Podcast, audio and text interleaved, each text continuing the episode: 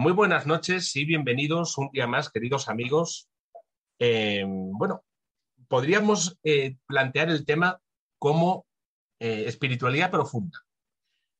Bueno, se podría plantear, pero yo me inclino más a que este tema es a nivel antropológico, sociológico y energético, aparte con connotaciones espirituales. El tema que vamos a desarrollar hoy es uno de esos temas que van ligados a las decisiones y al empoderamiento que tenemos como seres humanos de la decisión de nuestra vida, es decir, poder decidir si queremos vivir, si no queremos vivir, en qué condiciones, en qué no condiciones.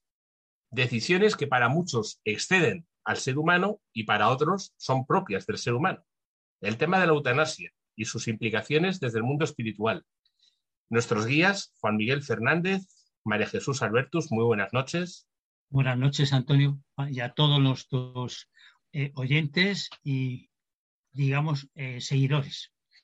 Buenas noches, encantada de estar aquí de nuevo y espero que el tema de hoy les guste a todos o por lo menos piensen. Claro, el tema de la eutanasia, que lo hemos visto además a nivel legislativo, tantas veces que se a nivel social se da el ok, luego se quita, luego hay familias que lo admiten, otros que no lo admiten, pero parece que es algo que puede exceder la decisión de una persona. El ser humano, cuando siente dolor ante una situación, probablemente pueda tirar por el camino del medio, que es el camino sencillo. Para otros muchos, bueno, pues tienes que aguantar, porque si tienes ciertas situaciones es por evolución. Otros que no quieren aguantar rápido y deciden eh, bajarse del barco en una situación pero rápidamente, sin, reflexión. Claro, el tema de la eutanasia implica todo este tipo de decisiones. ¿Cómo lo valoráis desde dentro, desde dentro del espiritismo? ¿Qué informaciones podemos tener de lo que es la eutanasia y las implicaciones en el mundo espiritual? Porque claro, el tema del suicidio, sabemos que eh, las personas que deciden suicidarse, pues todas las informaciones que nos llegan es que no están, eh, que sufren en el otro lado. ¿no? Pero el tema de la eutanasia, ¿qué implicaciones tienen? Mira, tenemos que decir que en España la eutanasia, el 18 de marzo del año 2021 se aprobó la ley de eutanasia y entró en vigor el 25 de junio del mismo año, del 2021. Desde entonces, desde esa fecha, pues se han efectuado más de 100, más de 100 eutanasias, que se sepa, que se sepa aquellos que lo solicitan, que se encuentran en esa situación, que tienen que firmar un documento y que tienen que ir a un médico determinado, que es el que cuida de él, pues tardan entre 30 y 40 días en conseguir que se lleve a cabo esta situación, ¿no? Y es muy curioso porque tenemos que decir que existen médicos que se manifiestan objetores de conciencia y que no la practican. Por mucha obligatoriedad que el Colegio de Médicos les den, ellos pasan olímpicamente de ello. Lo que sí tenemos que decir es que existen dos grupos. La eutanasia activa, es decir, las acciones que se realizan para causar la muerte, que luego hablaremos de ello, y también algo muy importante, la eutanasia pasiva, es decir, que consiste en el acto de facultar la muerte sin sufrimiento a una persona cuyo estado de enfermedad es crónico y por tanto incurable y se deja al enfermo que la propia enfermedad pues vaya por sí sola, ¿no? Es decir, es bastante, bastante complicado ambas cosas. Mira, de todas formas, es una forma de suicidio. Si lo eliges tú, es decir, hay personas que dicen, yo no quiero estar conectado a una máquina, si llega ese momento, yo quiero que me desconecte. Bueno, eso es una forma de suicidio.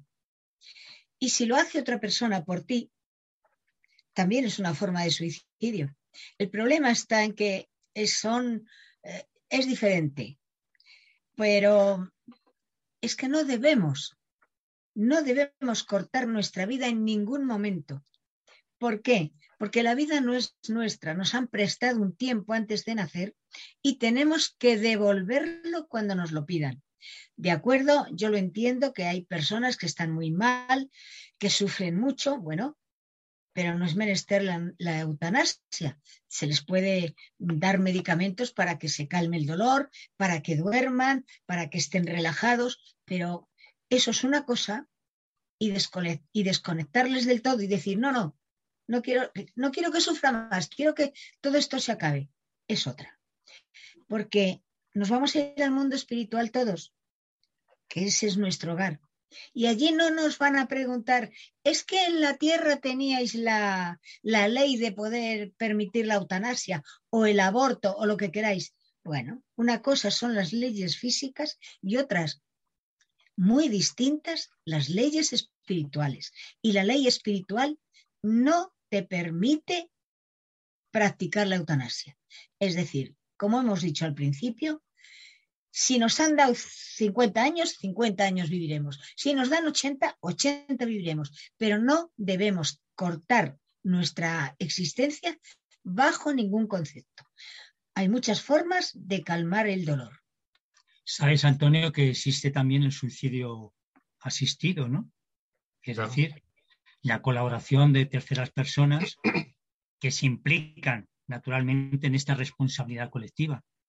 Y eso de cara a futuro, de cara a la ley de causa y efecto, es un karma que estamos adquiriendo colectivamente si colaboramos en esta serie de circunstancias, en esta serie de cosas, ¿no? Porque defender la eutanasia es una equivocación. ¿Por qué es una equivocación? Pues porque no cumplimos la ley de causa y efecto. Como hablaba muy bien antes María Jesús, tenemos que tener mucho tacto, tenemos que tener mucho cuidado con este tipo de situaciones donde el enfermo verdaderamente que está pasando una situación dolorosa, una situación pues eh, trágica, pues puede ser asistido a través de padecer ese sufrimiento, pero aliviado por, por, la, medicina, ¿no? aliviado por, por los calmantes y toda esta serie de cosas.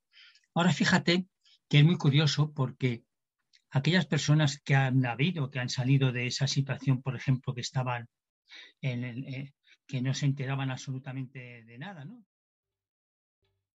¿Te está gustando este episodio? Hazte fan desde el botón apoyar del podcast de Nivos. Elige tu aportación y podrás escuchar este y el resto de sus episodios extra. Además, ayudarás a su productor a seguir creando contenido con la misma pasión y dedicación.